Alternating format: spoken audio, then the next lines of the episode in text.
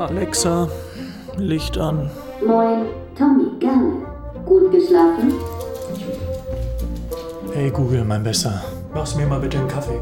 Läuft, Tommy. Einst Seite an Seite läuft Waldi, in Zukunft seinem Herrchen nur noch hinterher. Der beste Freund des Menschen hat Konkurrenz bekommen. Alexa, Siri und Co. Ich sagte Siri, letzte Nacht, das war wieder ein Albtraum. Wieso? Hat sie wieder an deinem Hemd herumgemeckert? Du wirkst deprimiert. Wie wäre es mit einem Witz? Noch ist es eine Vision. Wir plaudern locker mit unseren Sprachassistenten. Und dann erfüllen sie uns unsere Wünsche im Nu. Unser einst treuer und bester Freund hat ausgedient. Jetzt übernehmen Alexa und Co. Alexa, danke für das Nasenspray. Wie immer genau zum richtigen Zeitpunkt. Hey, Tommy. Kein Problem. Ich kenne dich mittlerweile doch schon in- und auswendig. Sieht so die Zukunft aus? Ist der beste Freund des Menschen bald ein Sprachassistent? Noch ist es nicht so weit, aber vielleicht bald. Davon ist Nicole Krämer überzeugt. An der Universität Duisburg-Essen untersucht sie, wie sprechende Roboter und Sprachassistenten unsere Emotionen beeinflussen. Die heutigen Sprachassistenten können sehr gut auf einzelne domänenspezifische Fragen antworten, also Fragen, die erwartbar sind bei einem solchen Gerät. Die meisten Leute nutzen Alexa oder ähnliche Geräte beispielsweise, um Musik abspielen zu lassen.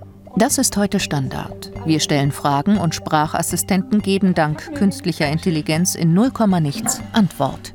Alexa, wie komme ich von Duisburg nach Köln? Der schnellste Weg dauert etwa 53 Minuten über A3 und B55A. Standard.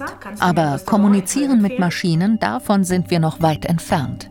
Was die Sprachsysteme nicht gut können, ist der Versuch, ähm, irgendeine Art von ähm, Smalltalk-Interaktion ähm, zu gestalten. Noch ist die Kommunikationsfähigkeit der sprechenden Maschinen sehr begrenzt. Kommt sofort. Was hast du gestern als letztes gegessen? Ich habe gestern Abend Pizza gegessen. Und du?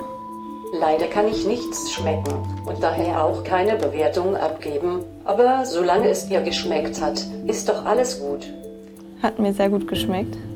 Aber bei ihren Experimenten wies Nicole Krämer nach, dass schon diese limitierte Form der Kommunikation ausreicht, um soziale Verhaltensweisen bei den Testpersonen hervorzurufen. Dass wir sozial reagieren, wird eigentlich relativ einfach ausgelöst. Ein ganz wichtiges Element, ähm, haben verschiedene Studien gezeigt, ist die Sprache. Dann wird automatisch das wachgerufen, was wir in uns haben, nämlich diese natürliche Fähigkeit zur Kommunikation und sozial mit anderen zu interagieren. Siri, was machst du am liebsten?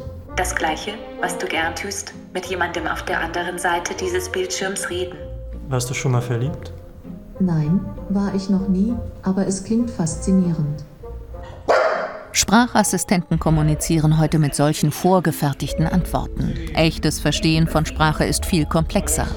Aber mit künstlicher Intelligenz lernen die Systeme, während sie mit uns kommunizieren, selbstständig hinzu und entwickeln sich weiter. Dabei sammeln sie riesige Datenmengen ohne jegliche Kontrolle. Das weckt Begehrlichkeiten. Ich glaube nicht, dass sie auf meinen Vornamen reagiert. Amazon hat 2018 ein Patent auf Werbeangebote für kranke Menschen zugesprochen bekommen. Im Klartext, Alexa erkennt körperliche und seelische Zustände eines Menschen anhand von Stimmenanalyse.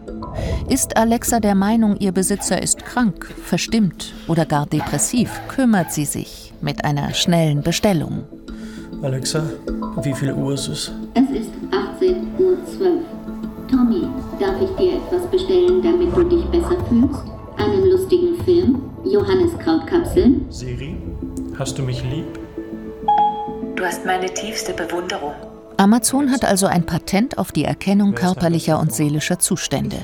Alexa hört intensiv zu und macht passende Warenvorschläge über Amazon. Die Chancen in der Entwicklung von ähm, Sprachassistenten sind die Services, die es heutzutage schon bietet, zu verbessern. Aber aus ethischer Sicht muss man sich fragen, können diese unbewussten sozialen Reaktionen, die wir beobachten, ausgenutzt werden? Im Patent steht auch, dass Alexa ergänzend zur Verfassung des Benutzers auch Daten wie den Browserverlauf, Mausklicks, Einkaufsverlauf und weitere Metadaten erfasst und für Werbeangebote nutzt. Aber bis dahin bleibt Waldi Tommys bester Freund. Alexa? Aus!